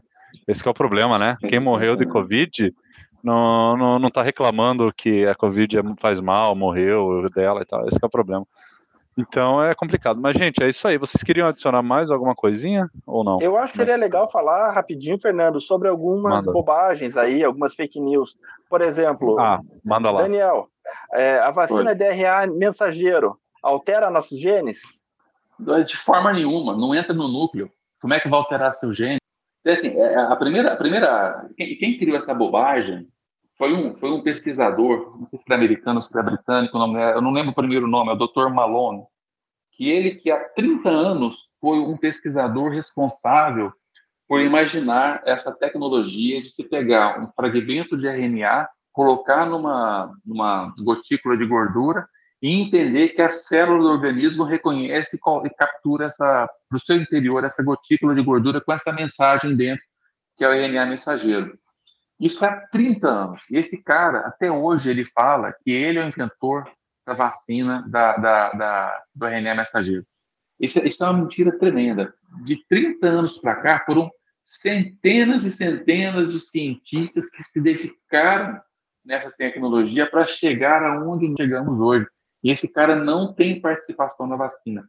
A vacina de RNA mensageiro, ela foi patenteada em 2005 por dois outros cientistas, um homem e uma mulher, que agora é, eu não vou lembrar o nome de jeito, mas são é um homem, um cientista e uma cientistas que fizeram essa vacina, que são os pais da vacina. Você vê, em 2005 essa vacina já estava pronta. Quando eles falam que não é possível fazer vacina em nove meses? Mas, em 2005 a tecnologia está pronta, esperando a oportunidade porque sabia que teríamos uma, que teríamos uma, uma pandemia. Você tem uma ideia? Você que você trabalha com ciência da computação, com tecnologia da informação, né, né Fernando? É como se o cara que o cara que desenvolveu o sistema binário falar que é o responsável, o criador do, do seu sistema operacional do seu celular. É a, é a mesma é. coisa desse, desse, desse cara da, da falar, falar que a, que a RNA, ele fala que vai, vai causar a infertilidade a longo prazo. Não existe essa alteração a longo prazo. Sabe por que, que a vacina da Pfizer, por exemplo, é tão instável, precisa ser guardada a menos 70 graus Celsius? Porque ela, em, em temperatura normal, ela dura minutos. Quando aquela vacina é introduzida no seu corpo, durante em minutos, ela, ela, ela é inoculada pela célula, ela é introduzida na célula, ela já é encaminhada para o local onde ela se destina, que são os ribossomos, que vão, vão construir aquelas proteínas que aquela receitinha de RNA mensageiro contém, em coisas de minutos, no mais tardar em uma hora, não tem mais nenhum vestígio da vacina que foi introduzida no corpo humano. E aquelas proteínas que elas que, que se cria, é, é, é, começa a criar proteínas, que é a proteína spike, é só um pedaço de um vírus. E aquele vírus, para ele causar o mal que ele causa, ele precisa de diversas partes. A gente fala que é de uma complexidade irredutível. Você não pode, por exemplo, pegar. Até só de, de complexidade redutível, eu lembro de uma historinha. Você pegar uma ratoeira, por exemplo, e pegar só a bolinha da ratoeira e, e achar que aquilo lá vai funcionar contra o rato. Não vai. Você precisa de toda uma estrutura complexa para que aquela ratoeira pegue. É basicamente isso que acontece com a vacina. É como se você colocasse a formulazinha só da bolinha para depois o rato reconhecer que aquela bolinha lá faz mal e seja combate o rato. É basicamente se fosse fazer uma analogia, é, se fosse fazer uma analogia, Daniel, é, eu não sei, é como se eu é como se eu estivesse pegando com essa vacina de RNA só a, digamos, a assinatura do vírus, ao invés de lidar com ele inteiro? Seria algo assim? Não, é, é assim, só com. Você, assim, é que você tem, assim, o, o RNA, ele contém informações para se construir o vírus inteiro. Você tem toda a estrutura lá descrita numa fita de RNA que contém, que contém lá o vírus. Então, o que, que o cientista faz? Ele pega aquela fita lá, que deve, vamos dizer, mede um metro de fita. Ele faz um recorte de um centímetro, despreza o restante, e naquele um centímetro contém apenas essa, essa medida minha imprecisa, tá? só como exemplo. Mas ele pega aquele um centímetro de fita de RNA que contém especificamente a fabricação de uma proteína. Então, aquela fita entra na célula e os ribossomos da célula vão produzir aquela proteína que contém naquela receitinha, que é o RNA. Então, por isso que produz só aquela proteína, não produz o vírus. O que o vírus faz quando ele entra na célula é pegar toda a sua informação, aquele um metro de informações, e fazer com que a célula produza até até centenas de milhões de vírus. Você tem uma ideia? É, esse vírus ele reproduz tanto que uma pessoa, no decorrer de 24 horas, pode produzir um vírus, né, quando entra um vírus, pode produzir de 100 milhões a 1 bilhão de outros, outros vírus por dia. É o que a Covid faz.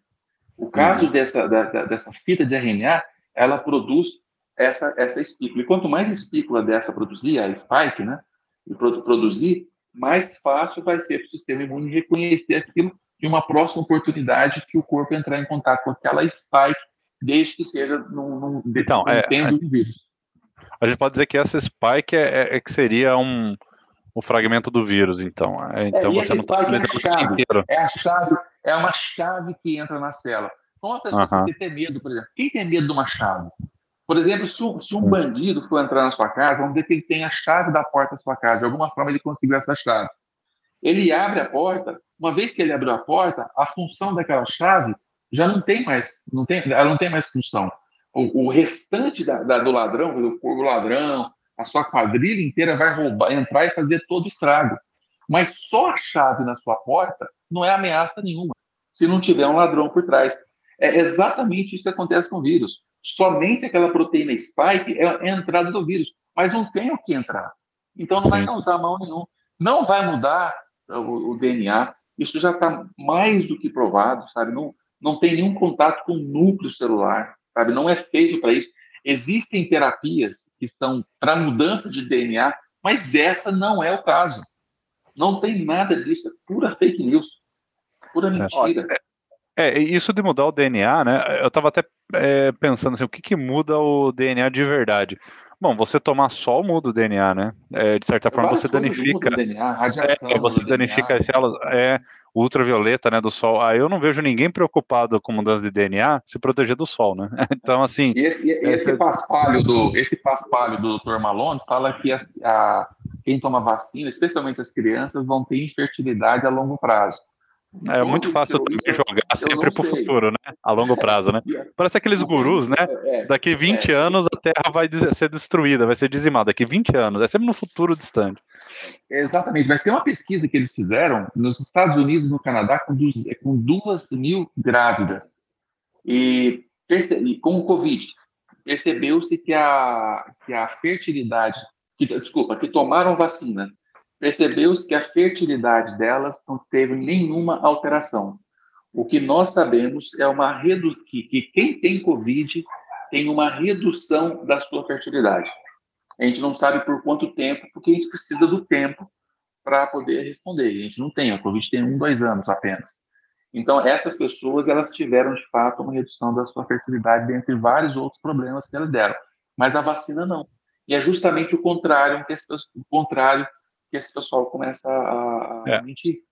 É bem interessante isso que você falou, Daniel. É, a pessoa tem medo de tomar vacina porque vai ficar infértil. Aí ela prefere pegar a doença, mas a doença, sim, é, é. Fica, é, a doença causa problema e causa até é, redução do nível de testosterona. A redução do pênis foi relatado. É, é um conjunto de fatores. Dos de... homens, 3% dos homens têm redução então, é complicado. Imagina, eu... imagina, imagina, o Eduardo Bolsonaro pegar isso. eu tava pensando até nessa situação, essas piadinhas dele. Então, assim, é, é uma grande ironia que o pessoal faz. Enfim, a gente descobre como tem ironia. Tudo que o pessoal atribui às vacinas, é, eles eles estão tendo contato por não tomar a vacina. Todos aqueles riscos da vacina eles têm e, e eles não questionam. É, é muito engraçado isso. Mas enfim, é isso aí. É... Diga, diga, Cauê. Pode falar. Tem uma outra fake news que eu escutei oh, esses dias, essa semana, na verdade, e eu fiquei impressionado. E depois fui ver e tem bastante gente é, repetindo que as vacinas contêm metais pesados que causam intoxicações. É, essa, da, é, essa daí eu, eu, até vou responder aqui. É, nas vacinas, o que acontece? É, um componente chamado timerosal, timerosal, e, e, esse componente é usado como conservante nas vacinas desde 1930. E esse componente, é, o mercúrio faz parte desse componente, só em concentrações muito baixas. E, é, e, é, e é tão baixa essa concentração que não oferece risco nenhum à saúde. E, o, o, o organismo elimina facilmente essa, essa, esse, essa pequena quantidade que, que tem nesse, nesse conservante. E o que acontece? Esse conservante é usado é, em, em vacinas que é, é dada para mais uma pessoa, ou seja, você tem lá um, um, frasco de vacina e você vai dar a dose para 5, 10, 15 pessoas durante um, um, tempo. Então, por isso que tem conservante. E as vacinas, como a Pfizer, por exemplo, é uma vacina imediata, nem, nem usa esse conservante. Então, assim, é duplamente mentira, porque, primeiro, mesmo que tivesse o conservante, a quantidade que tem de mercúrio é muito menos do que tem numa lata de atum, por exemplo. E a que as vacinas é, da Pfizer e acho que a da AstraZeneca também, nenhuma delas usa esse, esse conservante porque são vacinas únicas. Então, o, o, a pessoa que está aplicando pega o potinho e, e toda, e, e, toda a dose que está naquele potinho já é usada para pessoa 1. É, não tem uma dose para uma pessoa 2, para uma pessoa 3. Então, é, é duplamente mentira essa afirmação de que contém metais pesados que causam intoxicações. Eu vou, eu vou dizer que é triplamente mentira, cara, se me permite. Porque o, o mercúrio que é usado para conservante, que era usado para conservante de vacina, é um tipo de mercúrio cujo sufixo é etílico, é o etilmercúrio. E esse, esse sufixo etil é, de, é um álcool, né? É o mesmo álcool etílico da bebida alcoólica, que o corpo já está acostumado. Você toma em grandes doses e é eliminado facilmente. Então, quando essa, essa, essa fração, essa concentração baixíssima que em, em algumas vacinas tinham tempos atrás, elas não causavam dano nenhum, nenhum. Elas eram eliminadas. Tem um outro tipo de mercúrio, que é o metil mercúrio do, ácido, do, álcool metílico, é o do metanol, que é o combustível, né, que usa, algumas pessoas usam metanol, esse sim, ele se fixa no tecido e é extremamente tóxico. E esse nunca conteve nas vacinas. Tá? Hoje, eu acho que só uma vacina que usa o etil, o etil mercúrio, por conta de toda uma reação de um, de um outro picareta na, na, Inglaterra, médico picareta na Inglaterra, acho que é o Andrew Wakefield, que falou que isso poderia dar, poderia tra trazer autismo. Né? Autismo. Né? Ah, Wakefield é bem esse cara. É, é o Andrew Wakefield. Então, assim, as vacinas não têm, não têm, especialmente do Covid, não tem o mercúrio. Se tivesse, seria uma concentração insignificante e seria o etilmercúrio. O etilmercúrio. Esse pessoal é tão picareta. Vamos, assim, que nós, as, as últimas notícias que nós ouvimos no Brasil, os bolsonaristas, foram uma disseminação de garimpos irregulares. Vocês estão vendo acontecer isso com, a, com, com a, o beneplácito do, do, do, Ministério do Meio Ambiente. Começou lá com, com aquele outro ministro lá que já foi embora, e eles fazem vista grossa, estão invadindo terras indígenas, estão usando mercúrio arrudo, esse mercúrio cai nos rios, cai no mar, e os peixes da costa brasileira são os peixes com maior concentração de mercúrio no mundo. E não é do etilmercúrio, é do, é do metilmercúrio, aquele tóxico. Uma posta, uma posta de cação, uma posta de cação tem mais mercúrio do que você vai encontrar na sua vida tomando vacina. Uma única posta de cação. Porque cação, todo peixe que você come da costa brasileira tem metilmercúrio. Por isso o consumo não pode nem ser tão, tão incentivado assim. Essas pessoas estão tão preocupadas em criar mentiras contra a vacina que se contradizem sem saber do tamanho da contradição que eles estão que eles estão cometendo. Não é. E outro, e outro fato importante também, é, só que eu já falei do Andrew Wakefield, é que não existe nenhuma correlação, já está mais provado, das vacinas com, com o autismo. Esse Wakefield é um picareta, ele fez um, um trabalho que foi publicado até na, na Lancet na década de 90, e depois ele foi retirado e retratado, porque teve uma série de, de falhas. Você, você que é estatístico, Cauê, sabe como é que ele, assim, ele foi, um, lógico, ele foi um estudo coorte, observacional, retrospectivo. Então, quando ele foi pegar, o que, que ele fez? Ele pegou todas as crianças que tinham, que tinham autismo e viram a data de vacinação dessas crianças. Então, toda criança vacina logo que nasce. Essas crianças, depois que nasceram, foi, foi percebido que elas tinham autismo. Então, logo, a vacina dá autismo. Foi esse o trabalho do cara. Algumas crianças que estavam no trabalho só, já, já se percebeu do autismo desde o nascimento, então os autismos são mais severos. Então, esse trabalho ele foi retirado. E esse cara, ele estava falando que uma vacina, a tríplice, né, na Inglaterra, que era rubéola, coqueluche e catapora, e sarampo, desculpa, rubéola, coqueluche e sarampo, que tinha esse etilmercúrio que estava causando essa, essa, esse autismo endêmico na Inglaterra. Qual é a solução que o Dr. Andrew Wakefield deu? Comprar as vacinas dele, que ele vendia três separadas que eram muito mais caras. Então tinha um conflito de interesse absurdo. Esse cara ele foi expulso da Inglaterra, perdeu o certificado médico, teve que mudar para os Estados Unidos. E depois dele foi importante porque você começou a colocar nos trabalhos todos os conflitos de interesse. Todo trabalho que você lê hoje tem um textinho embaixo escrito conflitos de interesse. E o Dr. Andrew Wakefield é um, um dos responsáveis por isso, porque tinha um conflito de interesse muito grande que se omitiu no trabalho. Vou perguntar mais uma, mais uma mentira, Daniel. Doses adicionais causam efeitos adversos cumulativos.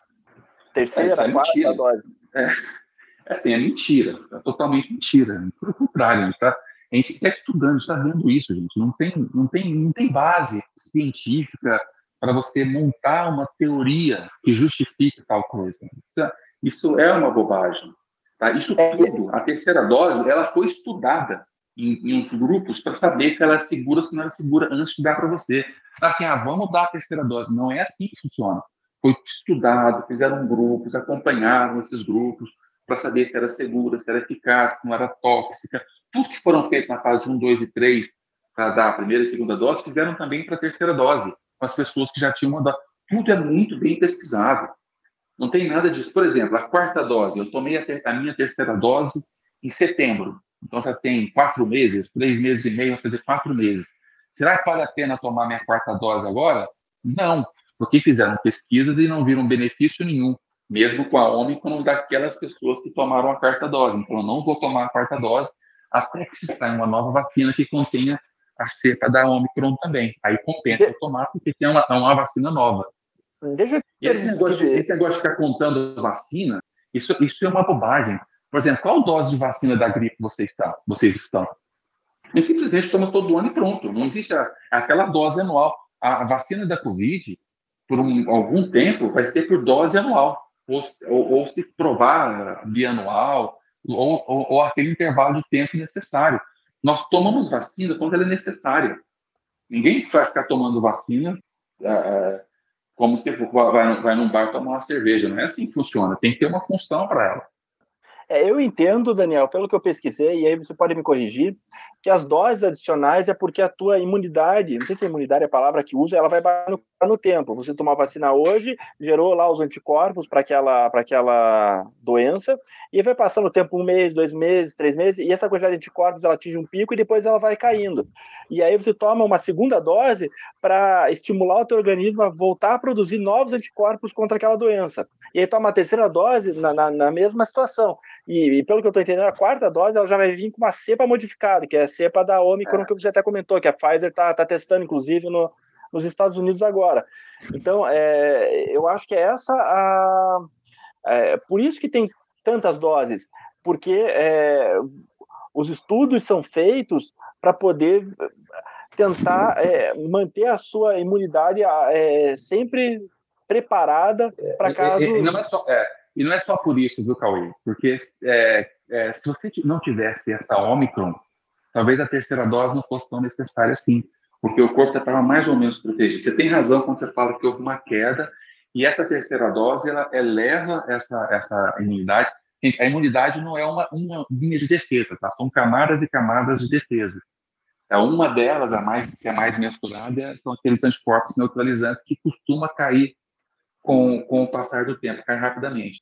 Mas a grande motivo da terceira dose, especialmente porque chegou uma cepa nova, que o corpo não está, a gente não estava esperando aquela cepa nova, que ela tem um certo escape vacinal. Aí viu-se com a terceira dose, aquele escape vacinal, ele reduz bastante. Então, por isso foi dada essa, essa terceira dose. Então, assim, é, é, um, é uma coisa muito dinâmica, que vai mudando de acordo com a situação do momento. A gente não sabe se daqui a três meses vai ter a outra cepa, não sei nem qual é a próxima letra do alfabeto grego que viria. A gente não sabe se vai ter essa outra cepa ou não. Então, a gente não sabe se daqui a três meses não vai ter tomando uma quarta dose ou uma outra, outra vacina diferente que surgiu nova com, as, com cepas e variantes novas. A gente não sabe o que vai acontecer. E, é, eu nisso, eu, e nisso é, eu, eu li também. Emendar. Pode falar. É que eu li também que é, a terceira dose foi legal nos estudos é, para combinar vacinas diferentes. A pessoa que tomou a Coronavac no, no, primeiro momento, ou no primeiro e segundo momento, tomar a Pfizer no terceiro porque aumentava a imunidade, porque, de certa forma, são estímulos diferentes que o organismo recebe. É, porque isso, uma é de... Exatamente. É exatamente. Então, não era só isso. Você cria, estímulos, você cria estímulos distintos e exercita mais o seu sistema imunológico para quando entrar em contato com o vírus, você ter alguns mecanismos de ação de combate naqueles vírus. Eu queria, eu queria pelo menos com uma, uma acabar com uma, uma fake news que eles falam que a vacina é experimental. Tá, tudo bem? Fique é, à vontade. Eu só, eu, eu só queria te fazer uma pergunta antes que eu recebi aqui, que é, ela está fugindo um pouco do contexto, mas só para não, não, não perder essa pergunta. É, no caso, uma criança que tomou já, que, que entrou em contato, teve gripe, quanto tempo depois ela pode tomar vacina contra a Covid? Você sabe esse, essa, esse prazo? Ela teve gripe? Não, é que ela, ela teve, ela gripe? teve gripe. Ou não, Covid? Não, Covid você tem que esperar pelo menos 28 dias porque o, o, seu organismo, quando você teve Covid, você criou anticorpos contra aquela, contra aquela infecção. Mesmo que chegou atrasado anticorpos ou não, os anticorpos estão totalmente circulantes. Se você inocular fragmento daquele vírus, os anticorpos vão lá e destroem aquilo, mesmo antes de, de, dele aprender. Então, a, a, eficácia dessa vacina ela cai muito. Você tem que esperar zerar esses anticorpos. Os anticorpos é, é, é, são, aquelas, são aquelas proteínas que são lançadas para combater, né? Combater. Você zera esses anticorpos, não quer dizer que você não vai produzir novos, obviamente, você tem na memória. Mas quando você, é, quando você coloca essa, é, é, introduz essa vacina, é, você ganha um tempo para aquela vacina produzir uma quantidade maior para novos anticorpos. As células reconhecerem, os impostos reconhecerem lá e começarem a produzir esses anticorpos. entendeu? Então você espera cerca de pelo menos quatro semanas. Você não teve a Covid, espera quatro semanas e faz a dose. Senão você vai reduzir muito a eficácia da vacina. Não, perfeito. Obrigado. Isso, isso que eu queria comentar até rapidinho. As pessoas é, podem até ficar com medo, né? Ah, não, mas e se eu tomar a dose muito antes ou muito depois, como se fosse causar um efeito colateral? Não, é, é esse distanciamento das doses é só para ter uma eficácia máxima. Se você tomasse todo dia uma dose, não ia acontecer em teoria nada. O único problema é que essa.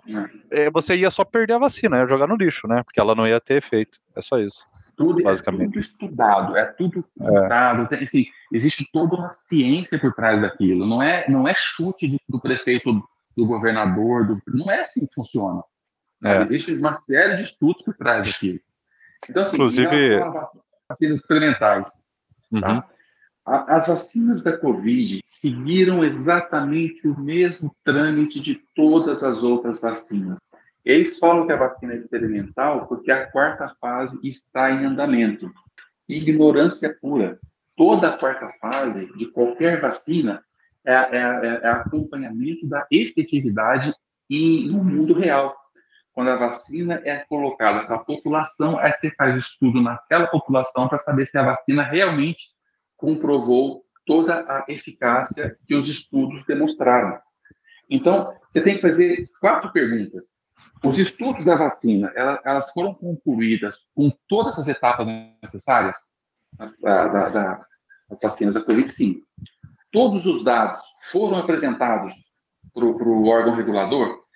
Quantos vocês não lembram, quando você apresenta, não apresentava a Coronavac, ele devolvia, não, eu quero tais e tais informações. Não, está faltando aquela informação.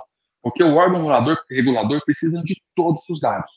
Então, você tem que perguntar, aquela vacina deu todos os dados? No caso da Anvisa, ela não aprova se não tiver todos os dados na mão. Terceiro, esses dados estão correta, corretos e mostraram segurança e eficácia? Isso é analisado pelo órgão regulador. E por último, essa vacina foi aprovada pela Anvisa, pelo órgão regulador? Se essas respostas forem positivas, essa vacina não é experimental. Obviamente que essa vacina não é experimental. É uma vacina regular como toda e qualquer outra. Qualquer vacina que você pegar, passaram. Na verdade, essas fases in vitro, primeira, segunda, terceira fase, quarta fase, elas são relativamente recentes. Aquelas vacinas da varíola, do, do, do sarampo lá atrás, não passaram por esse rigor científico. O rigor científico ele é introduzido na medida que o conhecimento vai sendo aderido e, e você vai utilizando cada vez mais aquele conhecimento para que você não cometa erros. Nós tivemos erros atrás, a vacina da, da, da Salk, que levou eventos, é, alguns eventos de morte nos Estados Unidos. Então, assim, é, foi se aprendendo e colocando camadas de segurança para que nós não cometamos os mesmos erros. E essas vacinas, todas que foram aprovadas pela Anvisa, passaram rigorosamente por cada uma das etapas, responderam, apresentaram todos os seus dados. Os dados estavam corretos, eram eficazes, eram seguras e por isso foram aprovadas pela Anvisa não existe a menor possibilidade de você querer falar que isso é alguma coisa experimental. Na verdade, quando você fala experimental, é uma coisa bacana. A gente consegue falar hoje, por exemplo, que a, a, a terceira dose da vacina, por exemplo, na terceira dose, eu tomei a terceira dose da Pfizer, eu fiz duas Coronavac e uma Pfizer. E você sabe, você sabe que a possibilidade de eu precisar, por exemplo, de uma internação, ela é muitas vezes menor do que quem tomou a vacina. Sabe por que, que nós sabemos isso? Porque teve gente que não queria ser cobaia da vacina experimental e não se vacinou. E são essas pessoas que hoje estão se infectando, estão indo para o hospital, que estão efetivamente sendo a cobaia. Na verdade, elas são os, é o grupo controle dos vacinados. Para você ter certeza que a vacina está sendo eficaz ou não, aí ele precisa de pessoas que não tomaram a vacina. Aí você compara um grupo com o outro. Quer dizer, os não vacinados hoje são as nossas cobaias, daqueles que se vacinaram.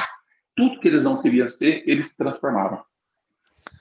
É, o, inclusive, essa questão da quantidade de vacina, o pessoal fica muito indignado, né? Pô, mas não falaram que era duas, agora estão dando uma a mais, aí começaram a fazer as piadas.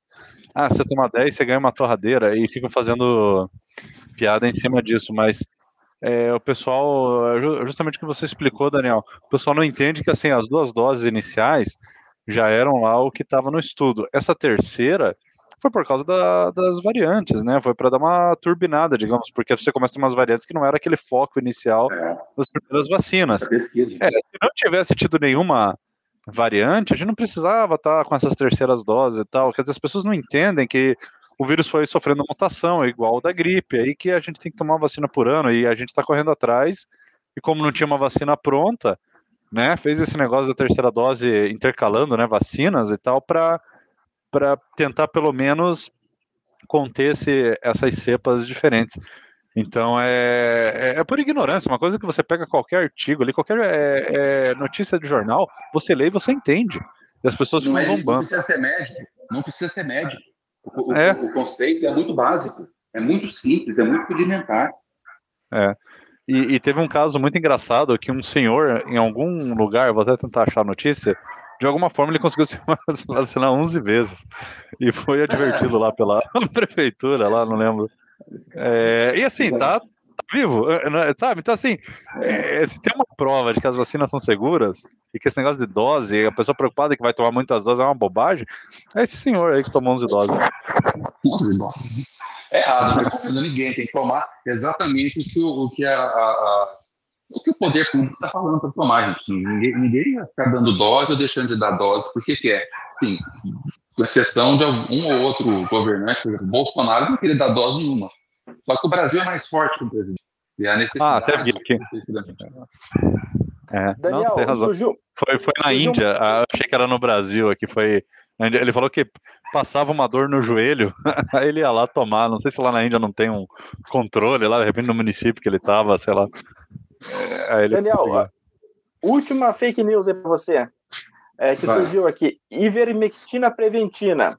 Revisão internacional de cientista confirma eficácia de 68% em estudo feito no SUS. Bia Olha, Kicks.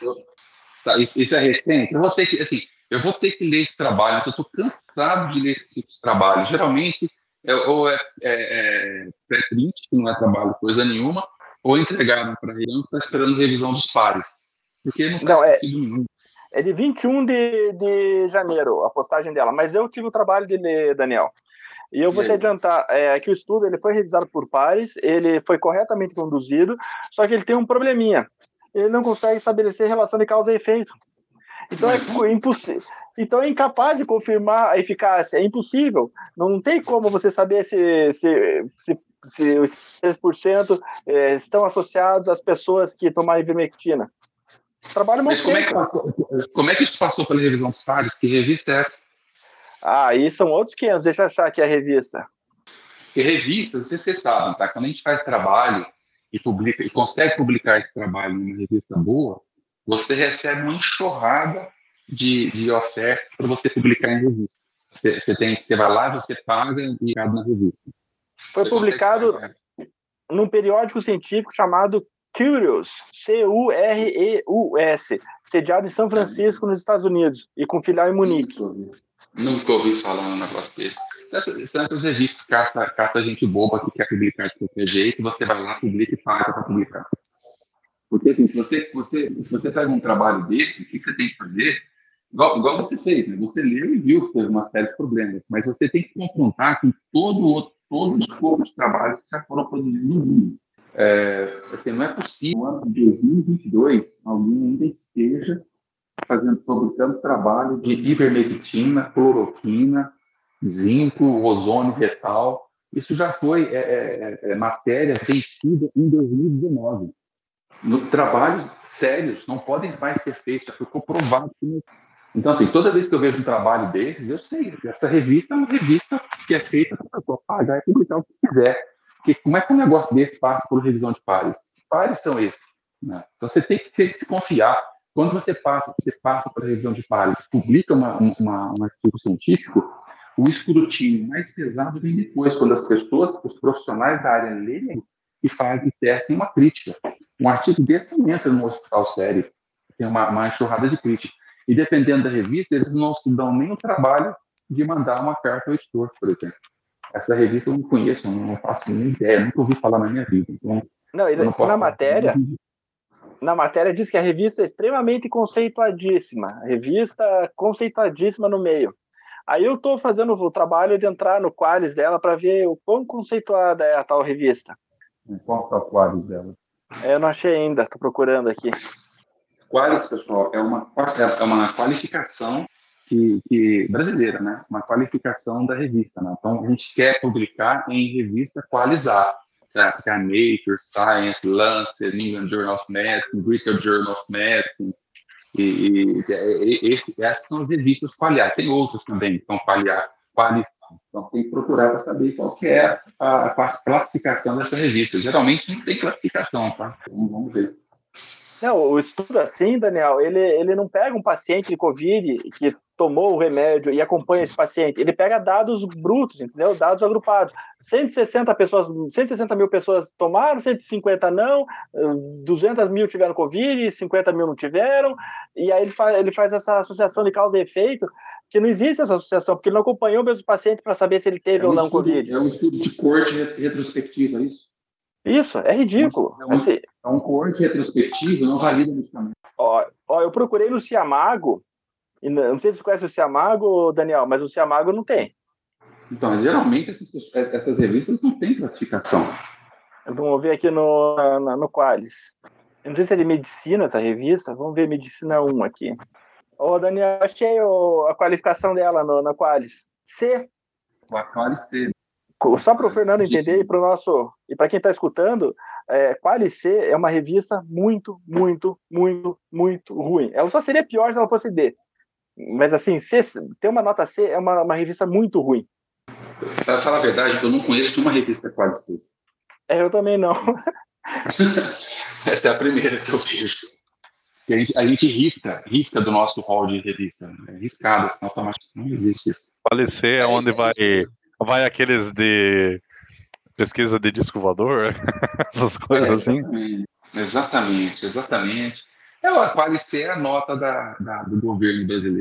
Eu tô, eu tô abismado que tem a qualificação, que geralmente nem qualificação tem essas revistas. Mas eu acho que é isso, é Fernando, é isso. se quiser. É, eu acho que é isso mesmo. Não, beleza. Então tá bom, gente. Então é isso, a gente abordou aí um monte de dúvidas e coisas recentes que estavam tendo da, da vacinação. E eu acho que no futuro a gente pode fazer mais episódios com mais dúvidas e mais coisas. A gente vai fazendo sempre aí. Apesar de que eu acho que agora, não sei também se depois dessa de crianças, qual vai ser a modinha que o pessoal Olha, vai inventar, né? É, é, é, que a gente, assim, é, é incrível, mas isso cansa. Porque não é possível que até hoje eles tenham esse tipo de dúvida ainda. É, inclusive já faz que é dois anos que é experimental, né, a vacina, né? Daqui a é. pouco vai bater cinco anos de experimental, né? E é incrível que eles fazem aposta atrás de aposta e perdem todas as apostas. Eles perderam todas. Dezenas é de apostas e continuam apostando. Eles não vencem uma. E não desistem. É. Eu não entendo. É. Mas um dia vai morrer uma criança por causa de vacina, porque a gente vai ter aplicado em milhões, e vão cair igual urubu em cima, infelizmente. Ah, mas é bom, mas é, você bota um gráfico lá do outro, aquela redução de morte que tinha, depois não tem mais, assim. É. Uma aritmética simples demais. 500 menos 1 são 499 vidas salvas. Então. Pois é. Mas é isso aí. Então eu vou agradecer o Cauê e o Daniel pela participação. Obrigado, pessoal.